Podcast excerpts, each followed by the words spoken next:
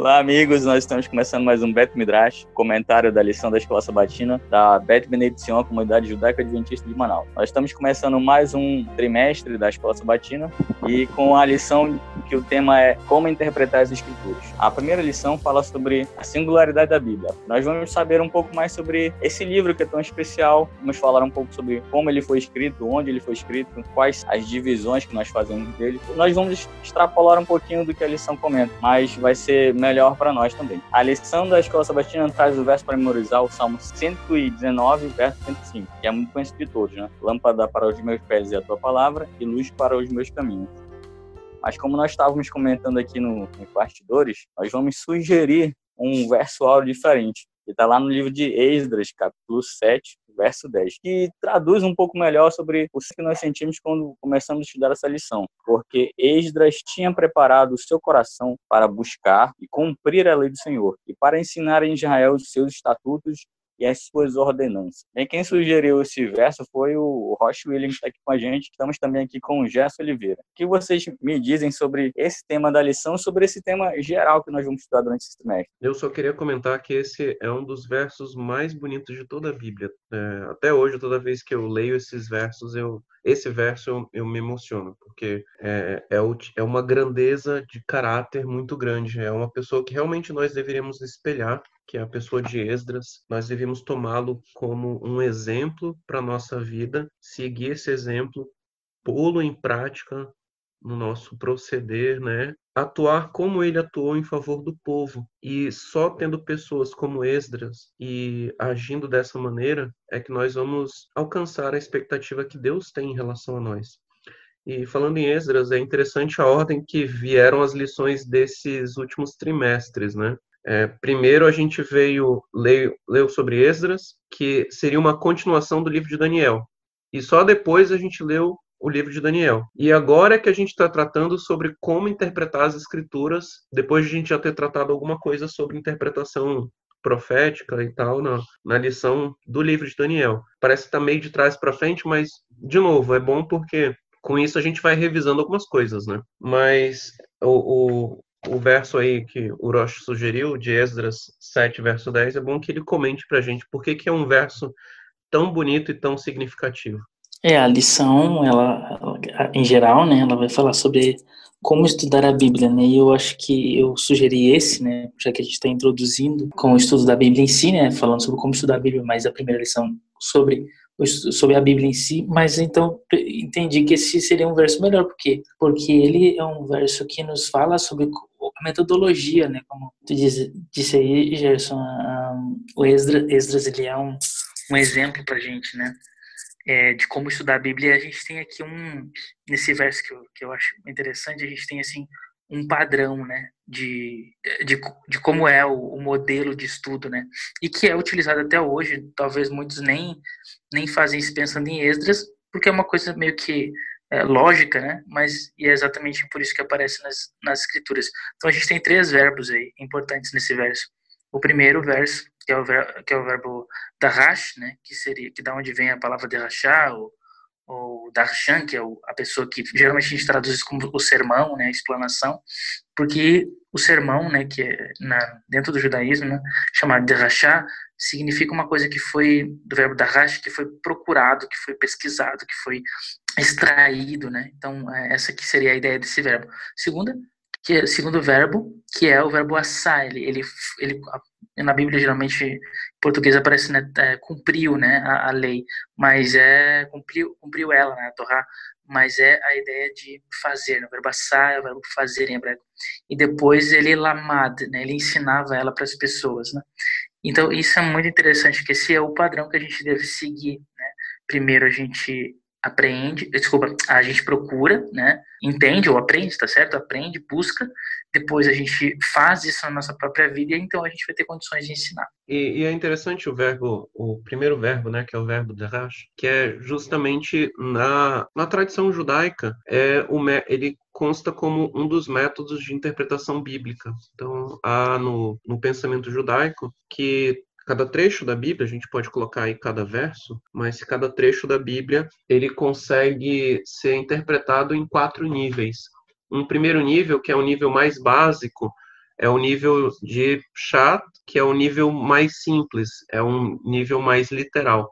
O segundo livro, o segundo nível, perdão, Remes, que é um nível de interpretação, como a gente diz, é, homilética. Né? Então, ele vai aplicar um texto a partir da sua interpretação mais simples, o que, que eu poderia aplicar de, de sentido esse texto no dia a dia, numa, numa situação como são os nossos sermões, né? E o terceiro nível é já de Darash, que é o, o nível de pesquisa mais aprofundada do texto, onde nós vamos buscar é, significados não tão evidentes nele. Né? Ele é chamado de nível do é o evidente daquilo que está oculto. E o último nível, que é o Sod, seria o oculto daquilo que está oculto. Né? Então são esses os quatro níveis que é Pshat, Hames, Derash e Sod. E aí forma que foi criado tradicionalmente também o acróstico, que é o Pardes, né, que significa é, bosque. Uhum. E aí tem até um conto midrástico a respeito é, paraíso. Um, conto, um conto cabalístico, aliás, né, sobre isso. Mas, de qualquer forma, é um, é um método interessante de você discutir o texto, né? O, o, como um mesmo texto ele pode ser compreendido em diversos níveis.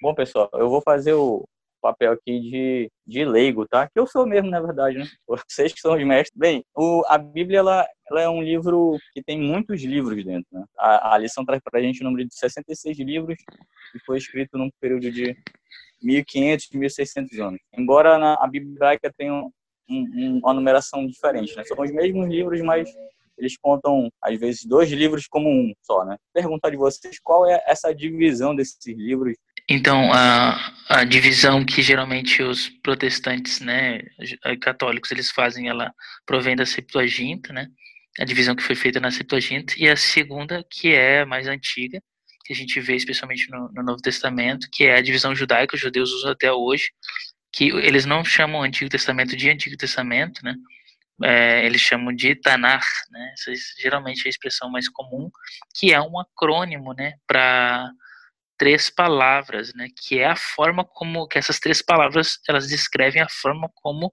o Antigo Testamento, ou seja, a Bíblia hebraica, ela ela foi escrita. Então, T, né, que seria de Torá, que significa o Pentateuco, né, para nós.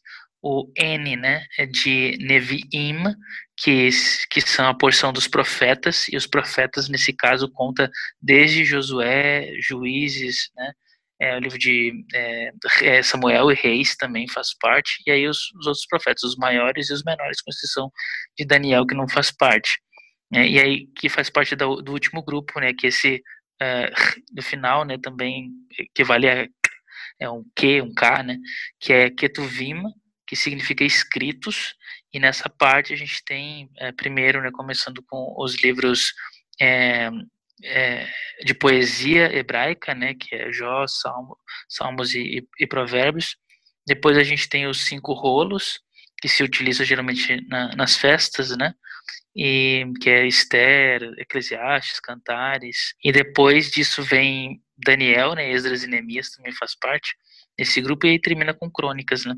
Então essa é a divisão judaica, a gente vê isso no Novo Testamento. Yeshua, por exemplo, ele fala isso, né? não vim revogar a lei, tá? Torá, nem os profetas, né? Vim, tem uma outra parte, acho que é, não lembro agora se é no livro de Lucas, ele fala exatamente os três, as três partes, né? A, eles têm a lei, a, a Torá, a, o, os profetas e, e os escritos, né?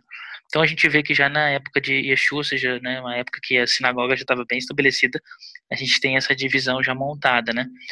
Para os cristãos a, a divisão é diferente, né? ela é formada através né, dos, do, da lei, né, os livros históricos, os livros proféticos e e aí de, depois vem os livros de, de, de sabedoria, poéticos. né? É, poéticos, né? De sabedoria, exatamente. Então essa é a divisão que a gente conhece, né? Claro, a Septuaginta ela também contém é, livros que não foram incorporados, né? a princípio, né, não foram incorporados, que são livros de pseudepígrafo, que são livros que geralmente é, foram escritos por alguém que a gente não sabe quem foi, mas que colocou o nome de alguma pessoa famosa para exatamente vender, né? Digo, né? Claro, não era para vender, mas mas para fazer propaganda do livro, tipo, é, Apocalipse de Abraão. Ah, então foi Abraão que escreveu, então todo mundo ia lá, né, ler o que estava escrito lá. E a gente tem os apócrifos, né, que são livros que, tipo Tobias, né, então que, é, que são porções aí que, que, são de livros que não foram incorporados, fazer parte do cânon, né, que a gente chama cânon, são esses livros que, que estão, que formam a Bíblia que a gente, que a gente tem hoje, né tanto do, dos judeus quanto dos, dos protestantes em geral, né? É a mesma, exceto que dos protestantes, né, a gente é, tem o Novo Testamento que os judeus não têm.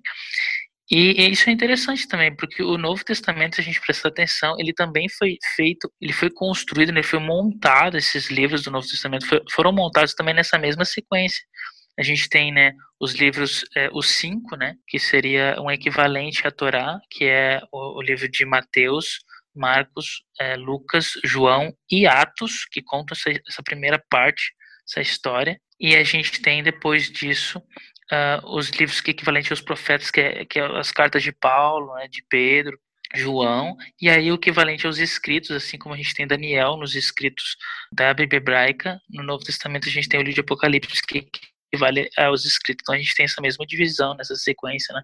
que foi construída assim. Então, essa é a sequência mais antiga, é bem interessante a gente é, lembrar disso, né? E o Jonas um mencionou sobre, sobre ter uma, uma quantidade de livros diferente, porque mesmo sem considerar os livros apócrifos, a Bíblia hebraica tem uma contagem diferente de livros, porque alguns livros são contados como um, um alguns livros são hum. aglutinados, né? Então, por exemplo, sim, é, sim. a Torá são, são os, os, cinco mesmo, mas quando você chega uhum. aos Neviim, é, a gente tem na nossa Bíblia primeiro e segundo livro de Reis e primeiro e segundo uhum. Samuel. Na Bíblia hebraica é uhum. é simplesmente Samuel e Reis, não tem primeiro e segundo. Apesar de que hoje, uhum. modernamente aparece, aparece Aleph e Beit, né, quer dizer primeiro e segundo. Uhum. Mas é, Esdras e Neemias, que a gente citou agora, Esdras, é um livro só na parte dos Ketuvim. Os pois 12, é, a gente estudou isso na lição. Os doze profetas menores é, são também colocados como sendo um livro só. Eles são contados como sendo um livro só. E aí, quando nós formos somar todos esses livros, na Bíblia, na Bíblia cristã, o, o chamado Antigo Testamento, que é o equivalente à Bíblia hebraica, tem 39. Mas quando nós consideramos né, os livros que têm são tem parte 1 e parte 2, como sendo um livro só, os 12 profetas menores, como sendo simplesmente um livro só, chamado Os Doze, né? E Esdras e Neemias, que também como sendo um único livro, então em lugar de 39 na Bíblia hebraica são 24 livros. Aí tem 24. Só, essa, só essa diferença de, de numeração. É, tem até alguns rabinos aí que, que fazem né, um jogo aí para para tirar 24, né? Unem mais uns dois ou três livros aí que eu não lembro quais são. E aí forma 22 para dar essa ideia de perfeição com o número das letras do alfabeto hebraico, né? Cada, seja como se o, a Bíblia hebraica fosse construída por 22 livros igual às 22 letras, né, que compõem, né, que, que no caso essas 22 letras estão dentro é o que forma esse esse a Bíblia hebraica, né, porque são as letras que formam as palavras, enfim, vai formando os textos em geral. Então, é bonito assim, né, mas é forçado, mas mas existe isso aí. Como interpretar, né? Como investigar a Bíblia. Existe um paralelo entre os princípios de investigação científica com investigação bíblica, ou até mesmo o Gerson, que é advogado, princípio de investigação criminal, de você estar tá se debruçando diante de algumas coisas para conseguir entender o que está escrito, onde está escrito, buscar em outro lugar. Para que a gente possa dizer que alguma coisa se trata de ciência, por exemplo, ela tem que obedecer ao método científico. É, eu lembro que na, nas minhas, no, no, começo das minhas aulas de direito, a gente trata de hermenêutica jurídica, que é justamente a parte de como interpretar as leis do direito, né, as leis que a gente estuda na, na ciência jurídica. E qualquer coisa para ser considerada ciência, ela, ela precisaria obedecer ao chamado método científico. Então, uma vez que algo ob, ob, observa esse método, pode ser considerado como ciência.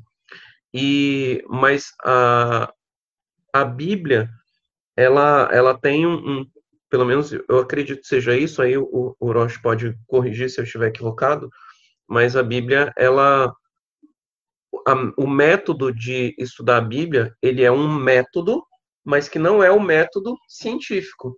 Ele não obedece ao método científico. Ele é um método próprio de interpretação, né? Como a gente tinha antes do direito, antes de, de ser estabelecida a hermenêutica como um método científico, a gente tinha também uma, uma interpretação que era vista como sendo um método, mas não ciência, uma interpretação vista do ponto de vista de uma arte de interpretar. Né? Como que é vista a hermenêutica bíblica, Rocha? Hum, pois é, a, a, área da, da Bíblia ela está dentro da área da arte, né? De qualquer forma, como, como dissesse assim. Mas eu, sinceramente, até assim, não, nunca parei para pensar nisso, mas eu entendo que que é um é, que existe um método científico, né? Tanto é que ah, tanto a teologia quanto a, por exemplo, a crítica textual, que é que é uma área de interpretação das escrituras, é uma ciência válida, né? E é exatamente essa arte, né? Essa ciência que produz a Bíblia que está nas nossas mãos, né? Então, a, a Bíblia não é uma pessoa lá que, ah, sei lá, tem uns textos lá e aí e aí publicou aquilo lá. Não, existe todo um corpo, né, de, de pesquisa, de a gente, as pessoas chamam de scholars, né, que são os acadêmicos, os estudiosos dos textos e tal. E eles então eles fazem as revisões, né, as análises dos textos a fim de no, a, usando o método científico trazer o texto mais fidedigno possível né, o mais original, o próximo do original, porque a gente não tem, né, o original. A gente não tem o livro de Gênesis que Moisés escreveu, nem o segundo, né, que seria a primeira pessoa que copiou esse livro que Moisés escreveu, a gente não tem esse livro também. Então, a gente tem a cópia da cópia da cópia da cópia da cópia da cópia aí de muitos anos que se passou. É isso que a gente tem. Isso também vale para o Novo Testamento e para o Tanar, né, que eu estou falando aqui do, de Moisés. Então, é, então, como é que a gente pode ter certeza que esse, é, essa cópia ela não passou por mudanças no decorrer da história? Então, aí que vai ser feitas as análises, né? Então, tem um método que o Gerson falou, né, é, hermenêutica. Né? Hermenêutica já é um método de interpretação, né? aí é uma outra área.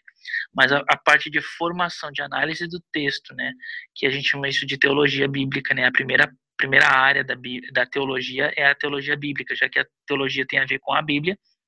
Então tudo começa na Bíblia e da Bíblia depois vai ser passado para para teologia sistemática, né, que a gente vai através dessas análises da hermenêutica em si, né, a gente vai é, dividir o texto, né, em, como se fossem doutrinas, né, ou temas.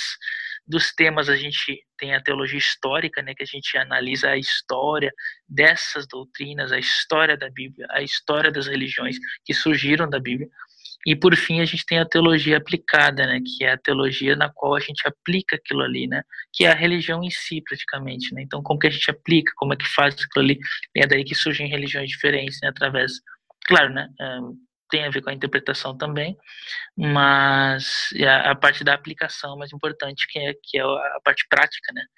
Mas assim, é, só para a gente colocar, né, então a, a gente tem uma ciência chamada crítica textual, né, que acho que é uma das mais importantes, né, e ela faz parte também de, dentro da, da área da, da interpretação. Ela, ela, ela, também ela, ela é importante, né, quando a gente está interpretando o texto, conhecer ela, né, mas essa a crítica textual ela, ela, ela é utilizada não apenas para a Bíblia, mas ela é utilizada para qualquer é, texto, né. Por exemplo, agora há pouco eu recebi um, um e-mail da faculdade onde eu estou estudando, né? E aí tinha lá as matérias para se inscrever para o próximo aqui semestre, né? Que a gente começou agora, né? O ano aqui é diferente. Aí então, aí o que aconteceu? Eu estava só dando uma olhada lá, né? Nas várias matérias de várias é, disciplinas diferentes e tinha lá da área de, de, como se fosse de letras no Brasil, né? Que aqui seria língua inglesa, é, mas não é o nome não é letras, mas é língua inglesa. Mas para quem estuda língua inglesa aqui na, na, na universidade aqui, é, tinha lá, né, análise, não sei o que, tal lá do, dos livros de Harry Potter. Aí eu fiquei, olha que interessante, né? Então eu nem sabia que tinha, tinha uma se tinha, que tinha isso, uma disciplina dessa na faculdade, né? mas por quê? Porque é um livro famoso, é um livro que, que influencia a sociedade hoje, né? principalmente os adolescentes e tal. Então, é importante fazer um, saber conhecer, entender como é que como é que se entende o pensamento da escritora, né? como ela escreveu, os detalhes, os recursos linguísticos que ela usa, a forma, as ideias. Então, existe uma ciência para estudar isso. Assim como é óbvio, eu acho que existe uma ciência para estudar língua inglesa, por exemplo, estuda os livros de Shakespeare, que é um clássico. Então, é importante conhecer a língua inglesa, ou seja, a língua que esses livros foram escritos. Se a gente fosse falar do Brasil, né, ah, vai estudar Camões, vai estudar Machado de Assis, é importante conhecer o inglês, o português, especialmente, por exemplo, Camões, o português da época, que é muito diferente do, do, do português que a gente fala hoje. Então, é importante conhecer isso, é a história que está por trás, a época, tudo, tudo, tudo isso, as navegações, por exemplo, na época de Camões, as navegações, a, a, a, a cultura portuguesa, então, tudo isso é importante para entender mais sobre o livro, sobre a história, sobre o que motivou o autor, né, a língua, as palavras, né, da semântica da época, que muita coisa já não vale para hoje, né, como eu disse, né, sei lá, uma palavra X que naquela época significava uma coisa, hoje já não significa mais. Então, a Bíblia é a mesma coisa, e a Bíblia é um dos livros mais importantes da história, primeiro, porque ainda é o livro mais vendido, é o livro mais publicado, né, todos os anos, é o livro recorde de, de, de é sempre o best-seller, né, todos os anos, né, por incrível que pareça, né, e, e aí, uh, segundo, né, porque a Bíblia é um livro que ela é milenar, né, e terceiro, por causa disso, obviamente, a Bíblia é um livro que ela ah, mudou a história, né? Então, os personagens, né, os que saíram dali ou que utilizaram esse livro, como, como Yeshua, e, eles modificaram a história, né? Então, por causa da Bíblia, a Bíblia, principalmente no, no quesito que se refere ao, ao o mundo ocidental, né? Mas ainda assim, no mundo oriental, a gente também tem a aplicação, né, daquilo que das ideias que muitos entendem, interpretam desse livro, eles, eles né, no caso, pelo fato de pregar aquilo que está escrito no livro, então ir para outros lugares pregando, então já se alcançou também o Oriente, o Oriente né, o, o, lado oriental do mundo. Mas a Bíblia é um livro que mexeu com a história do mundo, mexe, né, por exemplo, no momento que a gente está vivendo agora de, de, de, tensão por causa de um, de um vírus, né, esse livro ele é ainda mais buscado, procurado, ideias sobre profecia, por exemplo, a gente estava falando no, no no trimestre passado, então as pessoas estão em busca de, de o que, que esse livro fala sobre essas coisas, e por causa de, desse movimento que a Bíblia faz no mundo, é importante é, ter uma ciência para se entender, para se firmar um texto fidedigno, né? Isso tudo aí é, é a ciência da área da Bíblia, né, que, que estuda. Então, é, não é só a teologia em si, mas é a parte crítica, né, dos estudos, dos textos e tal, das comparações. A gente tem uma, um leque de ciências que corroboram que, o que, é, nos quais a, a, teologia bíblica, né, ela se firma, né, como eu disse, a área da crítica textual, que é uma ciência que a gente aplica para qualquer tipo de texto e é aplicado na Bíblia também, a área da hermenêutica, né, que é a ideia da interpretação desse, desses textos de forma correta, mais correta possível.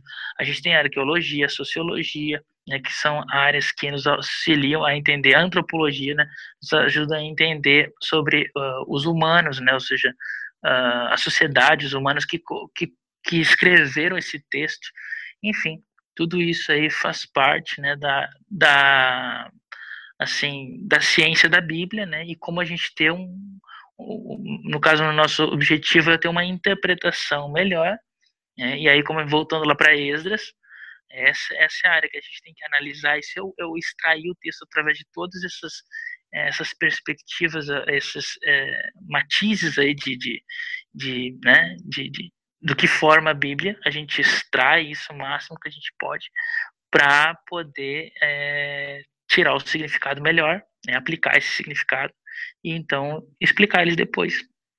E, e, esse último ponto que o senhor tratou aí, sobre o que a Bíblia se diferencia dos demais livros, é justamente o tema da lição dessa semana, né? Que é a singularidade da Bíblia. Então, o, o autor da lição, aliás, os autores da lição, né, vão, vão tratar sobre quatro pontos que fazem com que a Bíblia seja um livro que, é, apesar de você encontrar semelhanças ou força semelhante em alguns aspectos com outros livros, mas esses quatro fatores em conjunto considerados, você não encontra em nenhum outro livro. E o, o, o último ponto é justamente esse que o Roche tratou, que a Bíblia ela tem o poder de transformar vidas por causa do Deus que nos fala através de sua palavra viva, que foi o assunto tratado na lição na lição de quinta-feira, né? Mas os quatro pontos são, primeiro, que a Bíblia é composta de 30% de profecia e literatura profética. É fundament... O segundo ponto, que ela é fundamentada na história, é, ela fala de um Deus que atua na história. O terceiro ponto, que seus eventos estão dispostos em uma, dispostos em uma dimensão espacial de locais geográficos e reais. E o quarto, que é o seu poder transformador, né? E aí a gente pode começar a tratar de cada um desses pontos e por que, que eles são tão relevantes para diferenciar a Bíblia dos demais obras. Mas, de fato, você pode utilizar, por exemplo, eu já vi muita gente que se inspira em diversas obras literárias e de diversas artes, né? Não só literatura em si, né? Um livro, um romance, mas gente que teve a sua vida transformada por causa de um filme, ou se inspira num filme para tomar determinadas atitudes, ou gente que se inspira. Eu já, já vi na, no, em um canal de YouTube uma pessoa comentando: ah, tudo que eu aprendi sobre ser homem eu aprendi com tal quadrinho que eu li sobre, sobre honra, sobre esses conceitos que são importantes para a gente viver em sociedade. Eu aprendi lendo o quadrinho tal, que era um quadrinho lá que ele citou. E então tem pessoas que se inspiram em diversas coisas diferentes para definir e ter sua vida transformada, mas nenhuma obra por mais que ela tenha capacidade de transformar a vida das pessoas, então, em nenhuma outra obra a gente vai encontrar essas mesmas características da Bíblia, que ela não é só uma obra literária, ela não é só uma forma bonita de contar uma história, ela não é só um livro é, que trata de questões espirituais, mas antes de tudo, ela é um livro que trata do relacionamento de Deus com seu povo e a partir da forma como ele trata desse relacionamento, ele vai expondo a intenção de Deus para a humanidade, para os seres que foram criados, e também ele vai ela vai revelando quem é a pessoa de Deus, e assim nós podemos conhecê-lo para estabelecer justamente esse relacionamento. Qual é a diferença entre hermenêutica e exegese? Sim, é, elas são. Essa é a forma que a gente utiliza para a interpretação do texto, né? A gente tem um texto, né, nas nossas mãos, né? Como eu disse, esse texto ele, ele chegou até nós, né, através de cópias, né? Só para que um, também é, deixar isso claro, né, como é que a, a, lição, ela não falou muito sobre isso, mas, por exemplo, somente do Novo Testamento, no Novo Testamento a gente tem praticamente 5 mil cópias, né, mais de 5 mil cópias, e é claro que não é, tipo, é exatamente dividir, dividido, né, é, certinho, né? Tantas cópias, dessas 5 mil, dessas 5 mil tantas, é, tem mais de, de Mateus, né? Menos de, de, de Marcos, né, por exemplo, né? Eu não sei quantos que são, assim, de cada um, né? Mas, e, e do, e, do, e do antigo, né? Seja, do, da Bíblia hebraica, né? A gente só tem, da Bíblia hebraica, a gente só tem dois textos, que é chamado o Códex é, de Leningrado, né? Que, porque ele está lá na, antiga cidade de Leningrado, acho que é São Petersburgo, alguma coisa assim o nome, lá na, na, na Rússia, e, e o outro que é o, é, o Códex Alepo, é, de Alepo, né, que era uma cidade da Síria. Essa cidade ela foi invadida e tal. Ela, e aí, antes da invasão, na época da invasão, queimaram a sinagoga onde, onde esse texto estava. Esse texto era o mais antigo da época, praticamente, acho que do século 9, século 8, século 9 era, era a data desse texto. Né? E esse era o texto mais antigo que a gente tem, mas infelizmente, por causa disso que aconteceu, ele foi mandado para outra cidade, não lembro direito. Eu sei que uh, foi roubada várias páginas, praticamente acho que 15% mais ou menos do, do livro, né, que continha toda a Bíblia hebraica, foi, foi roubado. Alguns acreditavam que ele tinha sido queimado, mas tem uma hipótese que é muito uh, próxima de ser verdadeira, de que foi, na verdade, foram roubados 15% da, do livro e que essa, essa, principalmente da primeira parte, ou seja, comprando os livros de Gênesis ali, é, essa parte aí. E então, mas mesmo assim, então as Bíblias que a gente tem hoje, né, que a gente utiliza hoje, elas são baseadas então no Códex de, Códex de Leningrado, a maioria delas. Mas existem também Bíblias especiais que são baseadas nos dois, né? O código, é, a, parte que falta é do Códex de Leningrado e a, e a outra parte que, que, que a gente tem que é do Códex de Alepo, porque ele é mais antigo, obviamente.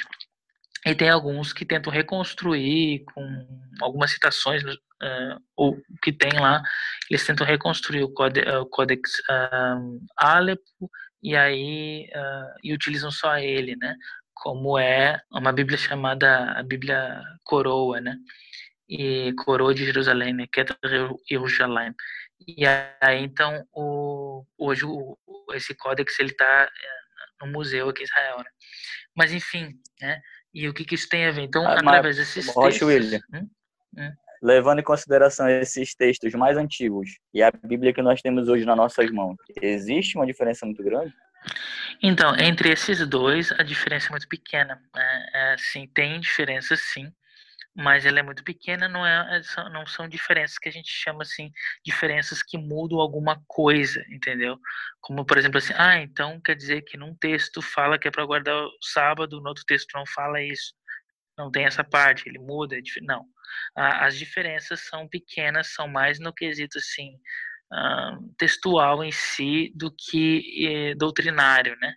Então, a, a, então vamos supor que lá no mandamento lá diz lembra-te do dia de sábado, mas um texto está escrito lembra-te do dia de sábado, no outro texto está escrito, ah, sei lá, lembra-te do sábado, entende? Só mudou isso aí, né? Nessa, na fraseologia ali, lembra-te do dia de sábado, ah, então lembra-te do sábado, né? não tem o dia lá, por exemplo, né? Então são essas diferenças que a gente tem, é né? um pedacinho que, mas aí por que que não tem, porque esqueceram? Não, é porque esse que é o grande mistério, parece que havia né, vários textos antigos. Então, o que a gente tem hoje, que a gente baseia nessa Bíblia, ele é um texto dos muitos que tinham. Então, a gente, por exemplo, o Novo Testamento, que a gente tem 5 mil cópias, então a gente consegue ter um leque muito maior para reconstruir o texto, porque a gente tem muitas cópias para fazer comparações. Agora, como a gente tem ah, ah, dois textos somente em hebraico, né, é claro, ah, com a descoberta dos manuscritos do Mar Morto, isso é, deu sendo uma visão da, da, primeira parte né, da idade da, da, da, alta idade média, mas é, é, mil anos antes praticamente, né, são 200 anos mais ou menos o, antes antes da, da nossa era os, os, os, manuscritos do Mar Morto, então a gente pode fazer essa comparação, né, é, através dos manuscritos do Mar Morto. Mas a mesma coisa, quando a gente compara os textos dos os textos maçoréticos que são da Idade Média com os textos do manuscrito Mar Morto, ainda assim as diferenças são muito pequenas. E aí, por causa disso, uma nova Bíblia está sendo produzida. Acho que já, já deve ter sido terminada. Ela estava para ser terminada em 2012, a gente já está bem, bem, bem, bem à frente, então ela já deve ter terminado. Mas é uma Bíblia muito grande, né, muito grande, porque ela vem cheia de comentários né, com essas comparações entre a Septuaginta, entre os manuscritos do Mar Morto, que são vários né, que foram descobertos, e, e aí produzir uma nova Bíblia, né, um novo estilo. Mas isso não muda em muita coisa. É como eu disse, é mais para a área técnica, a área científica, a área que mais importa para as pessoas, que é a, a fé, né, no, no, em Deus através do texto. Uh, isso não muda muita coisa, né, porque como eu disse, são diferenças pequenininhas que não que não que não faz alguma diferença para para a religião, né? Mas sim, tá, deixa eu te responder a tua pergunta, que foi sobre é, a diferença entre a, a, hermenêutica Exegese e a hermenêutica. Isso. É, exato. Então, ah, por que, que eu falei dos textos para a gente entender? É porque exatamente quando a gente tem um texto então pronto, um texto que a gente pode, que é confiável, que a gente pode é, depositar, né, a nossa a, a, nossa pesquisa, né, em cima dele. Então, essa pesquisa, qual é o objetivo? A gente, o nosso, a nossa primeira pergunta é uh, o que a gente faz, né, quando a gente vai uh, olhar o texto, é o que, que o texto significa, né? Então, então essa é primeira seria a primeira pergunta. E essa pergunta, então, a gente pra, a gente precisa é, extrair do texto, né, é, o significado dele, né? E aí, para que eu entenda o significado do texto, eu uso uma ferramenta chamada exegese né, que é a, ferramenta que trata com o texto. Então a gente tem que imaginar o seguinte, né, a hermenêutica é como se fosse uma caixa de ferramentas para a interpretação do texto. E a exegese é uma dessas ferramentas que eu utilizo para a interpretação do texto. Na verdade, ela é uma ferramenta que dentro dela tem várias ferramentas, outras ferramentas, né? Então, que é como eu te falei, eu falei antes, né? A crítica textual é uma ferramenta da, da exegese. Por exemplo, a, a, filologia é uma ferramenta da exegese. A que é mais, um, como é que é, é os vocabulários, vocabulário, a língua em si, né? A gramática, conhecer isso aí são ferramentas da, da exegese, né? Então, eu vou tentando extrair qual, o significado do texto, né? A, a ideia do texto. Né? A exegese, que que é? a exegese é um canivete suíço. É, como se fosse, hein? que está dentro da caixinha que chama-se hermenêutica, o nome dessa caixa de ferramentas. E aí, então, entendo a parte importante é que a exegese, então, ela busca entender qual é o significado do texto. Então, ela, ela extrai o texto e aí ela, ela busca entender isso. E a hermenêutica, que seria como se fosse a segunda parte, ela, é, então, o que, que esse texto significa? Então, primeiro eu extraio o texto em si, né? Então, é, eu, aí depois eu vou, eu vou tentar o que, que esse texto significa, qual é a interpretação do texto, na verdade, né? Qual seria, qual é a interpretação desse texto? É como que eu faço a interpretação. Depois disso, vem é, como que seria a pergunta, né? Como que eu sei que esse texto significa aquilo que ele diz que ele significa? E por último, é, agora que eu sei o que esse texto significa, para que que isso serve? Então, que é a parte prática. Então é como se fosse assim uma escada que a gente vai, né, desde o texto e a ideia do texto qual é a ideia do texto, a interpretação desse texto, é, como que eu sei isso, como que eu comprovo isso, né, de alguma forma, e aí depois, então, pra, agora que eu tenho tudo isso, para que que isso serve? E aí que eu vou aplicar na vida das pessoas, na minha vida, e para que eu possa ensiná-las, né, como a gente está seguindo a ideia do, do, do versículo, né, Esdras 7:10. E essa é a diferença. Agora a gente tem uma coisa, né, que como eu disse, né, tudo começa com a exegese, né, que é que é como se fosse cavar o como se a Bíblia fosse a terra, né? a gente quer extrair o tesouro dali. A gente usa, né, a primeira parte, que é cavar, pegar a pá e começar a cavar, isso aí é exegese. E aí, então, o, a exegese, né, ela é uma expressão grega, né, que é, começa ex, né, essa mesma prefixo de êxodo, né, então ex significa em grego tirar para fora, né, então é extrair, né, então êxodo, né, que é sair uh, eh, para fora do caminho, né? Então, é, e exegese significa é a ideia de interpretação, né? Mas, mas é, o verbo que dá origem é exegese, né? É, é a ideia de é, tirar para fora para guiar, né? Então, eu tiro para fora para guiar, né? seria mais ou menos isso. Mas a gente uma brincadeira que os, os, os, estudiosos eles fazem, que chama-se exegese, né? Então não é exe, mas eise, então, eis vem, do, vem da, do, o prefixo agora seria eis, que é um, uma preposição grega que significa para. Então, quando eu coloco no texto a ideia que eu quero, a gente chama isso de exegese, ou seja, é eu que estou colocando no texto, é, de mim, eu estou guiando para o texto e não estou tirando do texto para mim. Então a gente tem que tomar muito cuidado, esse é um dos princípios da, da, da interpretação bíblica, né? Cuidar para não fazer uma exegese quando a gente está tentando fazer uma exegese. Então, o nosso objetivo sempre é buscar tirar do texto para nós e não de nós para o texto. Então, isso é, é, então o conhecimento do texto é a exegese. É, e a interpretação do texto e tudo aquilo que o envolve, por exemplo, arqueologia, como eu falei, né, sociologia, antropologia e outras ferramentas mais que a gente pode utilizar, a gente utiliza tudo isso em conjunto, a linguística, a gente utiliza tudo isso em conjunto com a exegese, que é o texto bruto em si, todas as ferramentas que eu tenho é, de, de compreensão daquele texto, como eu disse, a gramática, enfim, eu tiro isso e aplico a interpretação que a hermenêutica, né, como o Gerson falou, isso existe também dentro de direito, porque o direito trabalha com textos, né, trabalha com, com leis, né, então existe a hermenêutica uh, jurídica, que é a interpretação dessas leis, né, como que se faz a interpretação para que eu não venha a interpretar de uma forma errônea e assim né, é, aplicá-lo, né, consequentemente, de uma forma incorreta. Né? Então, o objetivo da Bíblia é, é isso, da, da hermenêutica, desculpe, da, da exegese. Né? Se existe essa ferramenta de como interpretar e como chegar na interpretação, digamos assim, correta, porque a gente tem um monte de interpretação para vários textos da Bíblia, né?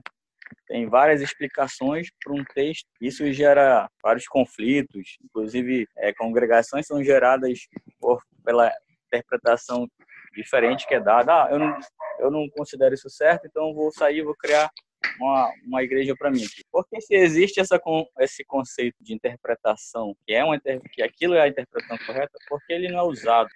Uhum. É, pois é, nesse caso a gente tem duas questões. Primeiro, é que infelizmente essa ciência de interpretação ela não é uma ciência objetiva, né, 100%. Ela é, ela é igual, por exemplo, né, a gente pode dizer, né, as ciências, as ciências humanas são ciências subjetivas, né, por isso são ciências humanas, né, diferente das ciências exatas que são objetivas, né. Tem a margem de erro é muito menor, né, porque é matemática, né, praticamente.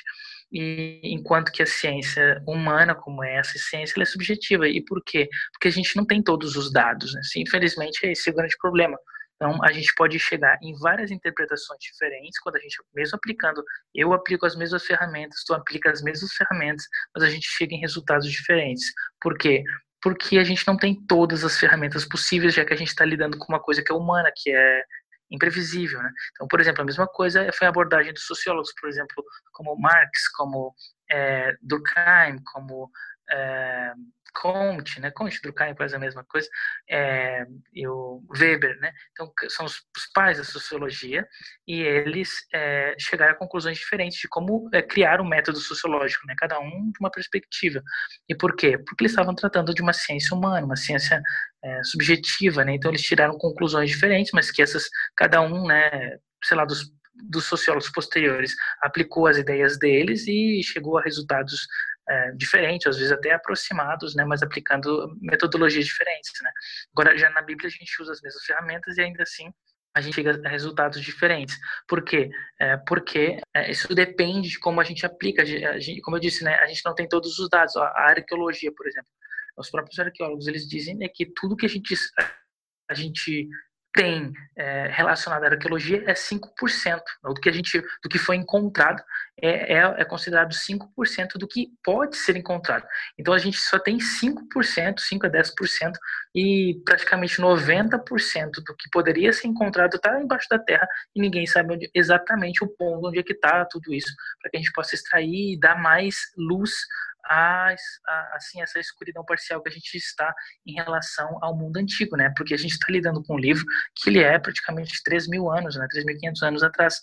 E, e, esse é o grande problema, porque é outra época, é outra sociedade, é outra estrutura. A gente não sabe o que, que é, nesses períodos, né? Por exemplo, a gente tem os manuscritos do Mar Morto que eu falei agora há pouco, mas e, e o que está antes? É, ó, como é que eu faço para chegar lá em Moisés? O que, que aconteceu né, nesse período? Né? Esdras, muitas coisas que a gente fala de Esdras e Neemias é suposições. A gente tem uma ideia de que muita coisa aconteceu naquele período ali, é, através do que a gente tem relatado nesses livros. Então, de como eles ensinavam, as coisas se estruturaram nessa época. Mas e antes disso? Como que os livros chegaram até ele? O que, que aconteceu? A gente tem um lapso na história.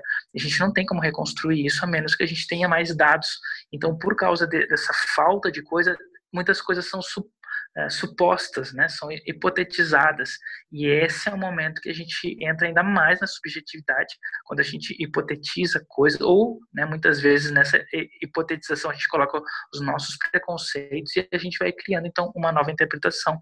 E aí surgem muitas interpretações. O segundo problema é a questão do que eu já falei, da exegese, porque as, algumas pessoas elas desconsideram totalmente o método, né, mesmo que, que a gente chegue diferentes, mas usando um método, tem gente que escolhe não usar método nenhum e aplicar uh, simplesmente a própria leitura crua do texto e nessa leitura crua e imaginativa da, da mente humana, então ele, não, não, Deus aqui está me guiando e né, mais deísta, né, não é tão científico, e aí então ele tira a interpretação que ele quiser. A gente tem, por exemplo, isso hoje muito claro em religiões como religiões é, da teologia da, da prosperidade, né, que aplicam esse tipo de interpretação. Eles leem a Bíblia e simplesmente tiram de lá uma ideia, né, que é chamada teologia da prosperidade, nos quais eles veem lá pessoas que têm sucesso porque porque tiveram é, uma demonstração de fé é, impressionante e foram abençoados por Deus, então logo isso vai acontecer hoje. Então tem que e aí essa interpretação de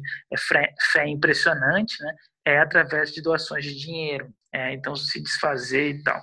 E aí para ganhar uma coisa para ganhar em dobro, né? Então é uma teologia totalmente sem base alguma, não tem, né, aplicação de método algum, é uma simples e pura leitura é, simplesmente né, com a interpretação. A gente também tem, né, é, assim, é um fato, né, mas quem estuda sabe disso. Por exemplo, né, a religião baseada no nome de Deus, né, isso é uma fantasia, né, porque a gente não tem como saber qual é o nome de Deus, se é Jeová, se é qual que é o nome, a gente só tem um, né, isso é um, não vou entrar nesse quesito, mas é, a gente não tem isso, né, então, é, é totalmente, né, é, é, uma simples leitura, sem pesquisa, sem estudo. É, por exemplo, a teologia de é, batismos dos mortos, né? Então, a gente também é uma leitura simples, sem muita pesquisa, né, que, que se crê simplesmente, não tem muitos dados sobre isso, para a gente criar uma teologia em cima, uma, uma doutrina em cima disso, é simplesmente uma leitura. Então, assim vai criando várias várias é, religiões. Aí uma pessoa que faz isso cria um corpo de pessoas que crê nisso e se torna uma religião que se fundamenta e passa para frente na história e ninguém mais consegue desfazer. É mais que lá, se a gente voltasse lá no passado, a gente conseguiria desconstruir algumas dessas religiões, mas não tem como hoje, né? Porque a quem no caso faz a religião hoje são as pessoas mais do que do que aquela primeira que na verdade deu origem a isso, né? Porque o corpo já já está formada, a história já foi construída, né? Então não tem mais como desfazer. Mas que por isso que existe a questão da pregação da verdade, né? Que cada, no caso é outra coisa subjetiva, cada um vai dizer que uh, a sua interpretação é verdadeira, mas que então as pessoas pregam, né? E aí vai ficar a critério de cada um decidir é, o que é mais lógico para si, né? Já falei sobre isso uma outra vez, mas aquilo que é mais lógico é o que a pessoa vai seguir. Embora, obviamente, que cada um que crê naquilo que crê, como, por exemplo, eu creio, acredito que estou seguindo a verdade, né, que estou é, me baseando nesse, num método científico da Bíblia, né, é, que, que existe uma pesquisa e que dentro dessa pesquisa os resultados que se tiraram são os melhores resultados, né, são os mais lógicos e óbvios, e é por isso então que eu sigo o que eu sigo. No caso, esse é o meu é, é o meu motivo de eu seguir a religião que eu sigo. Né? Tem uma questão importante também, em toda a ciência você trabalha é, se baseando em determinados pressupostos. E para que a, a, a correta interpretação possa ocorrer na Bíblia também, utilizando os diversos, como o Jonas falou aí, usando o canivete suíço, ou seja, usando as diferentes ferramentas para que ocorra a arte de interpretar, nós precisamos usar os pressupostos corretos. E uma questão muito importante que torna tão tão relevante esse primeiro ponto da singularidade da Bíblia tratado na lição dessa semana é o fato de o adventismo do sétimo dia ter optado por um princípio que foi resgatado na reforma quando ele havia se perdido, que é o princípio de sola escritura, então, quando nós, no passado, né, quando nós observarmos os autores bíblicos, a leitura que nós fazemos deles sobre a Bíblia é que a Bíblia tinha a palavra final em qualquer assunto. Então, quando foi criada uma tradição contrária à Bíblia dentro dos ensinos rabínicos, isso criou problemas no convívio e na observação correta da lei, ou seja, na observação correta dos preceitos bíblicos, uh, para que fosse isso corrigido, foi corrigido a partir do está escrito. Então, quando havia uma questão de divergência sobre, sobre qualquer assunto, Yeshua utilizava o que a Bíblia dizia sobre a questão. Né? Então, quando houve uma questão relativa ao casamento, ele levantou logo o ponto: olha, sobre a questão de divórcio, vocês sabem que a Bíblia diz que primeiro foi criado homem e mulher para se unirem em matrimônio. E quando foi estabelecido o divórcio, foi por causa da dureza do coração de vocês. Então, o apelo que ele faz é esse apelo do sola escritura. A escritura ela tem a palavra, ela é a palavra que dita o que é nossa doutrina. E esse princípio do sola escritura, ele se perde ao longo do tempo depois do período apostólico e ele vai ser recuperado com a, a reforma protestante. Mas, infelizmente, a reforma protestante ela vai perder um pouco, um pouco da sua força e por causa disso esse princípio ele só vai ser recuperado mais uma vez quando nós chegamos ao movimento do adventismo que o adventismo ele resgata esse princípio de sola escritura e deixa de lado as, tra as traduções as tradições humanas perdão as tradições que vão afetar e muitas vezes contrariar a Bíblia Além disso, além de todos esses métodos, essas ferramentas que nós estamos discutindo, existe um fator muito importante que é essencial na interpretação bíblica, né? Fora toda a ciência e toda, todo, todos os instrumentos, eles são importantes, mas sem esse fator essencial, a interpretação correta nunca vai ocorrer. A agência do Espírito Santo como sendo um fator de interpretação. Eu não sei em qual, qual lição vai ser abordado isso, mas certamente durante esse trimestre, talvez uma outra oportunidade nós possamos abordar isso mais amplamente. O, a Bíblia deixa muito claro que para obtermos a interpretação correta da Bíblia, toda a leitura da Bíblia deve ser acompanhada do Espírito, que vai nos ensinar a intenção de Deus a respeito daquilo que ele mesmo disse. Afinal de contas, o autor da Bíblia como um todo, do Gênesis ao Apocalipse, é o Espírito Santo, é o Espírito de Deus. Então é ele que vai dar a correta interpretação. Nós é, temos o auxílio do autor para entender a obra.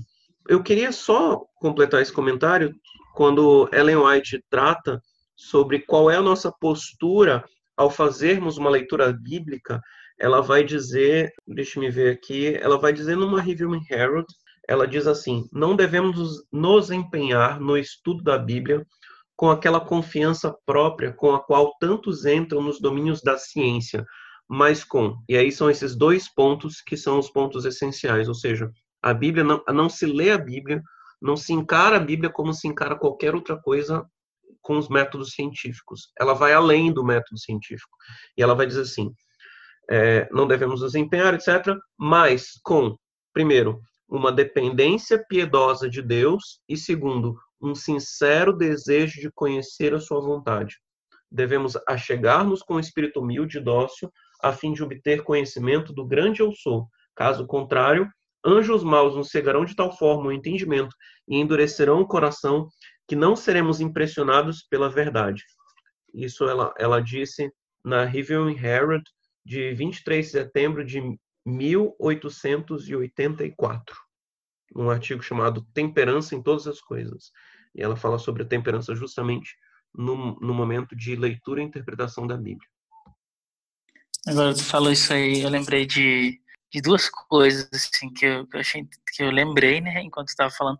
Eu achei interessante, né? Primeiro é que quando eu estava falando sobre a questão da exegese, né, que é essa primeira parte que a gente faz quando a gente lê o texto em si, é, é, muito, é muito interessante que, que a gente tem isso, né, uma, uma, uma ciência praticamente, né, que foi sendo desenvolvida no decorrer do tempo e tal, que hoje está muito bem estabelecida, né, várias, várias coisas que a gente foi descobrindo, entendendo, né, para montar todo esse corpo de ferramentas que a gente aplica. Mas, assim, a primeira pessoa, pelo menos que a gente tem escrito, que foi a primeira pessoa que aplicou já os primeiros básicos princípios de interpretação, foi um judeu chamado Hillel, bem famoso dentro do judaísmo, né?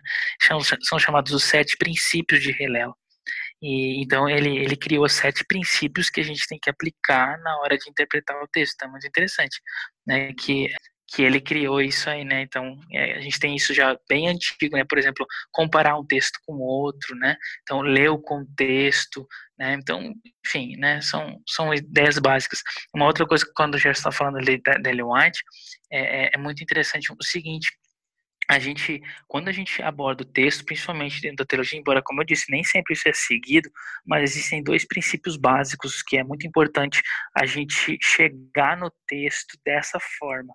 É, por mais que, ah, eu tenho a minha religião, eu tenho convicção da minha religião, mas é, esses princípios devem ser seguidos por todos, né, independente da religião. E o primeiro princípio é chamado, é, são termos em inglês, né, fresh eyes, que significa olhos frescos e isso significa que eu devo chegar no texto é, como se fosse a minha primeira vez. Então eu não conheço aquele texto, não sei o que, que é. Então eu não tenho preconceito nenhum, porque eu não posso ter preconceito daquilo que eu não sei. Então eu tenho que, eu não posso já vir com uma ideia, uma interpretação, né? Um, eu já extrair o significado que eu quero, que eu já sei que ele tem. Não, eu tenho que, se eu quero entender o texto, por mais que eu já sei muita coisa daquele texto, eu tenho que chegar nele como se fosse a primeira vez. Esse é o fresh eyes. E a segunda coisa é o close reading, é através do fresh eyes, seja, que eu venho sempre o conceito, eu venho o link, como se eu não conhecesse. Close reading é a, a leitura próxima, a leitura atentiva, que eu vou prestar atenção nos mínimos detalhes, a fim de, é, nesses detalhes, né, buscar entender né, o texto da forma mais perfeita possível. Né? Então, são essas abordagens né, que a gente deve ter na hora de, de é, nos debruçar sobre um texto. Né? A gente tem que ir cru né, e prestar atenção nos detalhes, por menor que sejam. Né? Um ponto importante que eu queria destacar é sobre os especialistas que estudaram o texto e prepararam ele para que ele pudesse chegar nas nossas mãos como uma Bíblia, né? São ali historiadores, linguistas, as pessoas que estudaram os textos originais no idioma original hebraico, aramaico e no grego. Todas essas pessoas, esses estudiosos, eles não são religiosos, né? Eles são, na sua maioria, ateus. Eles não estão conectados a nenhuma religião, a nenhuma congregação religiosa. Pelo menos a maioria deles, né? A grande maioria deles não acredita que o texto que ele esteja usando como ciência ali seja um texto sagrado. E é algo que dá uma credibilidade pro, pro texto, né? Para a Bíblia. É, ou, ou, eles, uh, muitos deles não, eles são ateus, né? Ou a, como é que é? a fé deles ela é muito diferente, né? Daquilo que o texto bíblico fala, né? Porque é, muitos dos, dos, dos, estudiosos mesmo do texto bruto eles estudam o texto pelo texto, como eu disse, tem gente que estuda uh, ali o livro de Harry Potter não é porque acredita que Harry Potter existe e porque alguém pode ser um bruxo fazer todas aquelas coisas que aparecem lá, não é porque é um livro que impressiona a sociedade, é, que mexe com a sociedade de alguma forma, modifica ela, né? E aí, então, por causa disso, é, se estuda como pelo fenômeno que o livro é. Como a Bíblia é o livro mais fenomenal de todos, então muitas pessoas estudam não porque ele, ele ah, é porque tem a ver com a minha religião. Né? Não, ele estuda por causa do fenômeno que o livro é. Né? Então, ele estuda de uma forma técnica, né? E não de uma forma é, religiosa, espiritual, espiritualista, né? Então, por causa disso, muitos deles, né, é, vendo dessa forma, não são os grandes críticos, né, chamado, né, a gente chama de alta crítica, né, os grandes é, scholars, né, estudiosos da alta crítica, eles geralmente não são, eles são ateus ou se eles tiverem alguma fé, uma fé muito diferente do que o texto bíblico fala, né, é, como como é para muitas religiões, né. Então, por porque é, por que, que, isso é importante, né? Isso é importante porque eu acho que isso é um dos fatores que, que, que dá ainda mais credibilidade às escrituras, né? Porque, imagina, se a gente tem um texto que foi formado, né, através de um estudo profundo, e foi formado por uma pessoa que ela não está interessada em, em religião, né? Uma pessoa que não está interessada em formar ou, ou favorecer, que é o mais importante, a própria religião. Ele está só interessado em desvendar o texto pelo texto, pela história, pela, pelo fenômeno, né? E, e aí, no caso, né, os outros, né, que são os religiosos, vão utilizar essa essa é, essa conclusão deles, né, a seu, geralmente ao seu bel favor, né? Então, é, isso é muito interessante dentro da, da, das escrituras, né? Geralmente a maioria deles não crê que todos aqueles milagres que a Bíblia fala, nada disso é real para eles, nada disso aconteceu, né, porque eles estudam a história do texto, então eles creem, eles creem no texto como um livro qualquer, qualquer como qualquer outro livro, que passa pelos mesmos processos, pelos mesmos fenômenos. Se for analisar outros livros, tanto religiosos ou mitológicos, né, do mundo antigo, eles passaram pelos mesmos fenômenos que a Bíblia passa. A única diferença é que a Bíblia tem esse tem, teve e tem esse potencial de mexer com a cabeça humana né, e, consequentemente, modificando a história, reconstruindo a história de uma forma diferente, como ela faz. E esse é por isso que é mais interesse se tem sobre a Bíblia do que sobre outro livro. A Bíblia ela tem várias ferramentas para que nós possamos interpretar as palavras escritas nela, né? Inclusive até métodos científicos. Mas a Bíblia ela não é um livro que está preocupado em explicar a ciência. Ela, os livros da Bíblia, a Bíblia em si, ela está preocupada em falar sobre o plano da salvação, o plano de Deus em busca do homem. E quando você para para ler sobre esse plano da salvação, esse, essa busca de Deus pela humanidade, aí que você começa a entender o amor de Deus pela humanidade. E é justamente isso que faz com que o coração do ser humano seja tocado e seja transformado. Acredito que o poder transformador da Bíblia ela ocorre quando você começa a ler, entender, compreender esse plano da salvação que é o tema central, que é dividido ali é, parte em poesia, parte em história, parte em, em lei. E o Espírito Santo vai trabalhando na mente da pessoa para que ela entenda e compreenda esses ensinamentos, né?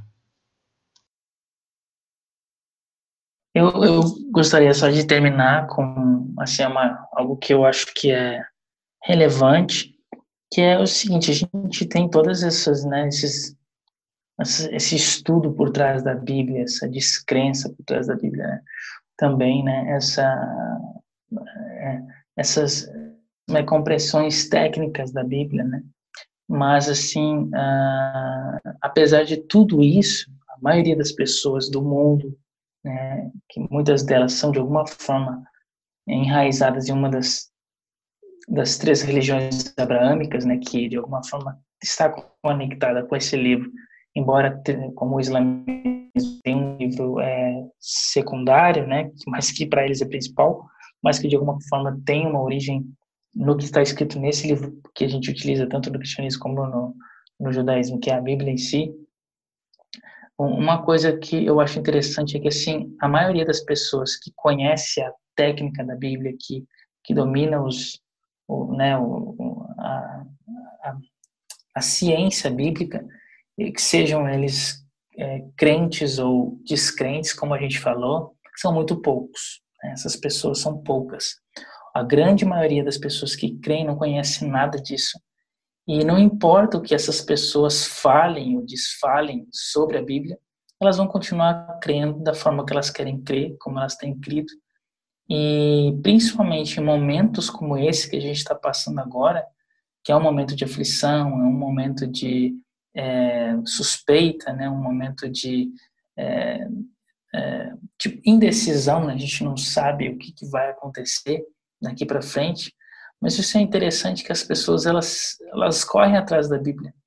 E elas ignoram tudo aquilo que é dito sobre a Bíblia, toda, todas as pesquisas, todas as técnicas, todas as as interpretações né, cientificamente sendo feitas, né, como eu disse, os, os, grandes críticos que dizem que tudo é uma invenção, que, que, que, é, só, é só um livro de mitologia, né, como, como eu disse, como qualquer outro livro de, de história uh, da, de produção humana, mas as pessoas não estão nem aí para isso, porque quando elas leem esse livro em momentos como esse agora, elas se sentem confortadas. É a leitura desse livro que elas se sentem mais seguras e que é, produz nelas, né, algum tipo de esperança para que o futuro não seja é, certamente aterrorizador, né?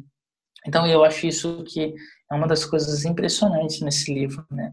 Porque por mais que muitas pessoas desacreditem as escrituras, é como é um dos temas da, da lição dessa semana, a Bíblia ela tem esse poder transformador. Né? Então, muita gente acredita, muita gente não acredita, muita gente acredita de forma técnica ou muita gente não acredita de forma técnica, mas isso não importa, porque a maioria esmagadora vai continuar lendo a Bíblia na sua simplicidade e vai continuar encontrando conforto para o seu coração e esperança para um futuro melhor, que é exatamente isso que, que a Bíblia faz. Uma vez eu lembro do professor Rodrigo Silva, que ele disse o seguinte, né? Você pega uh, uma Bíblia e dá para um presidiário e depois de seis meses vê o que que como que se tornou o comportamento desse presidiário e pega um livro de Platão, a República, por exemplo, entrega para o presidiário e, e ver o que, que esse livro transformou a vida dele depois, né? se ele continua sendo o mesmo ou não. Né? Então, é,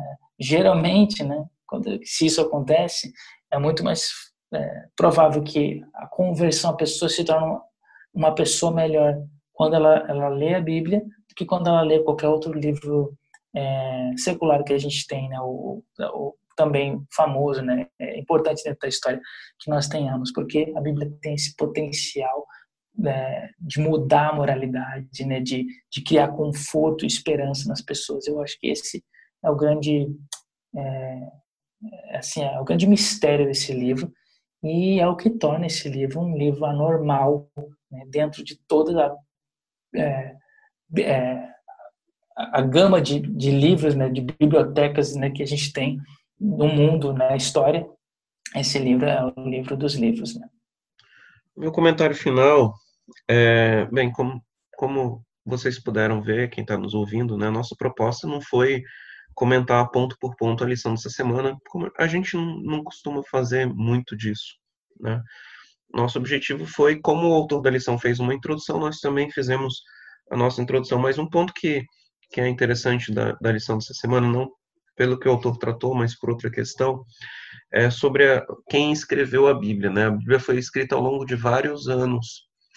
E eu me lembrei na leitura da lição dessa semana da fala de um, de um grande amigo que também ouvinte do nosso podcast, que é o Matheus Rios, um, um juiz aqui em Manaus. E ele comentou comigo assim uma vez, nunca me esqueço disso. Algumas das coisas que eu nunca me esqueço que eu conversei com o Matheus. E ele dizendo assim: o que que torna a ressurreição algo tão extraordinário assim, né, mais do que essa ideia de que as pessoas vão voltar a viver e tal.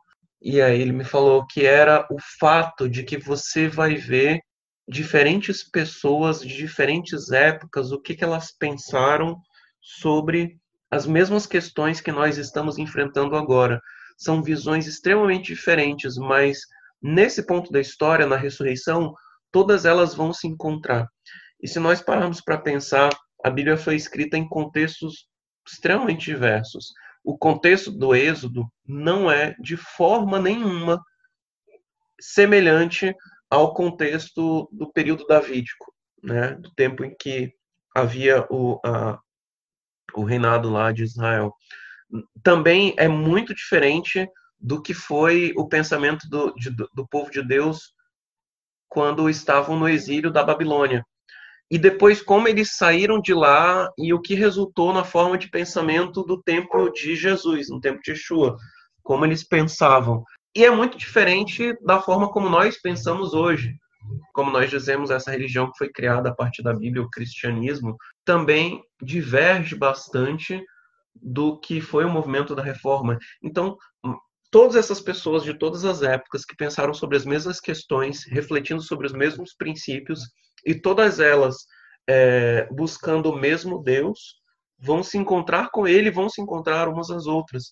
E elas vão ter oportunidade, então, de conversar a respeito de, de como era o seu mundo e de como foi que elas foram inspiradas a escrever, a escrever esses textos e outras como pessoas foram inspiradas em diferentes épocas ao ler estes textos, né? Então, nós vamos poder conversar com Esdras o que ele leu sobre o livro de Deuteronômios. O livro de Deuteronômio tem uma leitura que foi feita por Esdras que é diferente da minha leitura. Mas eu talvez, se Deus me permitir ter esse privilégio, eu vou conversar com esse sujeito, que é um, uma sumidade, mas de repente aí eu tenho, na eternidade, Deus me concede cinco minutos para conversar com ele, eu, e vai ser um grande privilégio.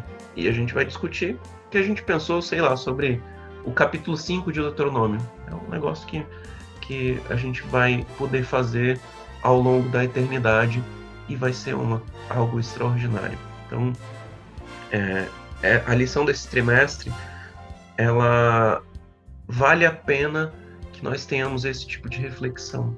Por isso que é importante nós estarmos voltando nesse assunto que é tão básico, que é o fato de que toda a nossa fé se baseia no que Deus entregou para nós, a fim de que nós o conhecêssemos.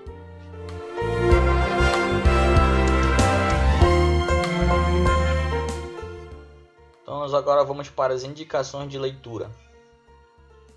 Então, para as Pode. sugestões de leitura, para o trimestre inteiro, né, tem, tem algumas.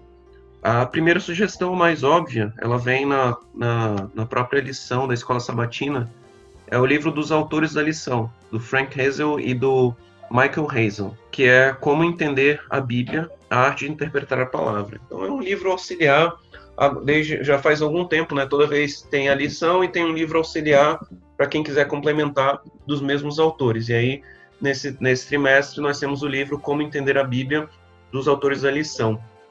É, o, o Gad ele chamou atenção para um fato interessante e é uma sugestão de leitura, não, não tem a ver com o tema da lição, mas é que o, o, os autores, eles são, isso foi apontado pelo, pelo Roche William, né?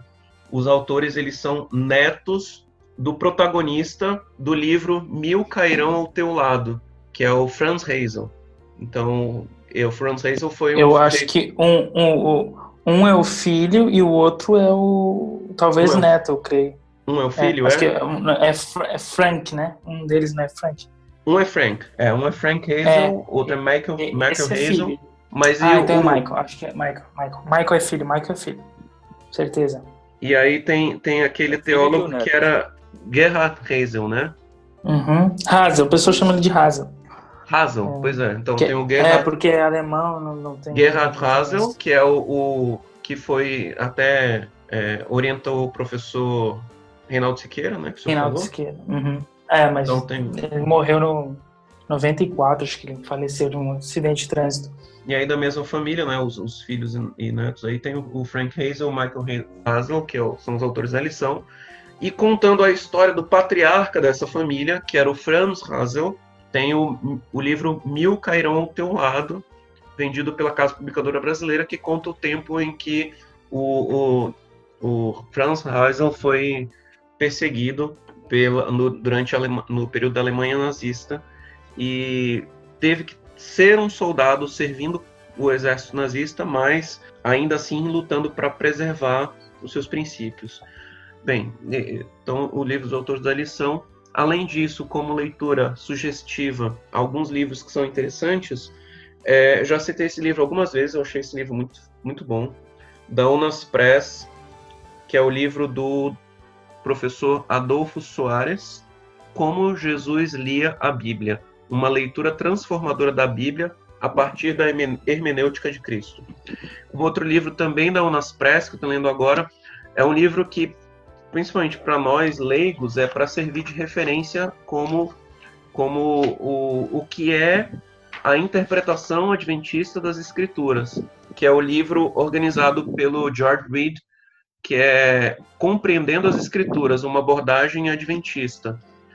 É, e dentre os artigos, que o livro é uma compilação organizada pelo, pelo Dr. George Reed, e dentre os artigos nós vamos ter o terceiro artigo como sendo um artigo escrito pelo autor da lição, que é o autor que é o autor Frank Hazel, que é Pressuposições na Interpretação das Escrituras. É o terceiro capítulo do livro, e o livro é composto de capítulos escritos por diversos autores, alguns deles brasileiros, como o professor Berto Tim, dentre outros. Além disso, além disso, outro livro que é, vale muito a pena de ser lido nesse período agora, sobre que fundamenta a teologia, apesar de ser um livro difícil de encontrar, e eu não sei se a gente vai encontrar em PDF em algum lugar, mas vale a pena a busca. Eu comprei o meu em sebo, que é Deus em Busca do Homem, de Abraham Joshua Heschel. Então, essas são as minhas sugestões para estudo do longo, ao longo do trimestre. Existe uma, uma polêmica dentro da, dessa área da teologia, que, principalmente da área da exegese, né? Que é se um leigo pode fazer exegese ou não. Uma pessoa que não tem, por exemplo, domínio de hebraico, domínio de grego, né? Essa pessoa pode fazer exegese ou não? Ele consegue? Então aí existe uma polêmica, porque existem teólogos que acreditam que não conseguem, vai, vai, vai, vai é, criar um texto mal interpretado, né? e tem outros teólogos que, obviamente, acreditam que sim. Então, fornece ferramentas de uma forma mais simplificada, mas que ainda assim são eficazes na interpretação do texto. E esse é o livro que eu indico, né, que é um, autor que crê nessa nessa possibilidade. É um, é um livro escrito para pastores, para teólogos, quanto para leigos também, que é o nome do livro, né? É, o nome do livro é Manual de Exegese Bíblica, né, do Antigo e Novo Testamento, que a parte do Antigo foi escrita né, por Douglas Stewart e a parte do Novo Testamento foi escrita por Gordon Fee. Esse livro, ele, ele, na verdade eram dois livros, né? Se não me engano, era Exegese do Antigo Testamento e depois o outro Exegese do Novo Testamento. Eles hoje, não sei se isso é só no Brasil se também é nos Estados Unidos, no, no, assim fora do Brasil, né? Que é, se eles são dois livros também, ou se uh, separados ou se eles foram unidos, né? Uma, e virou o nome manual, né? Então, na, são dois livros porque a abordagem que a gente tem para o Antigo Testamento é diferente da abordagem que a gente faz para o Novo Testamento. Então, esse livro é bem completo porque ele fala da abordagem para ambos, né? Foi é um livro só é publicado pela editora Vida Nova. Né? Então é um livro bastante interessante que dá essas ferramentas, ele indica livros dentro do livro, dentro do livro, né? ele faz indicações de livros que são os livros importantes que tu precisa ter para fazer um, para né, entender o texto, né? como por exemplo dicionários, léxicos, né? Bem interessante é a minha indicação. Tem uma indicação do do livro Interpretando as Escrituras. Descubra o sentido dos textos mais difíceis da Bíblia, da casa publicadora brasileira Gerhard Fandel, eu acho. É, Gerhard Fandel. Fandel. Gerhard Fandel. É, é Fandel. esse aí mesmo. Alemão Mas também. Todos esses... alemão. alemão também. Eu vou colocar a descrição de todos esses livros na, na descrição do podcast. Chegamos ao fim de mais um Bet Midrash. Pedimos que você compartilhe esse podcast com seus amigos, com seus colegas, com seus familiares, a compartilhar com os conhecidos e também curtir nossas publicações nas nossas redes sociais, Facebook, Instagram e Twitter. Acompanhe o nosso podcast nas mais diversas plataformas de streaming. Se você tem alguma pergunta sobre esse tema, mande a pergunta para as nossas redes sociais. Deus abençoe a todos. Shabbat Shalom.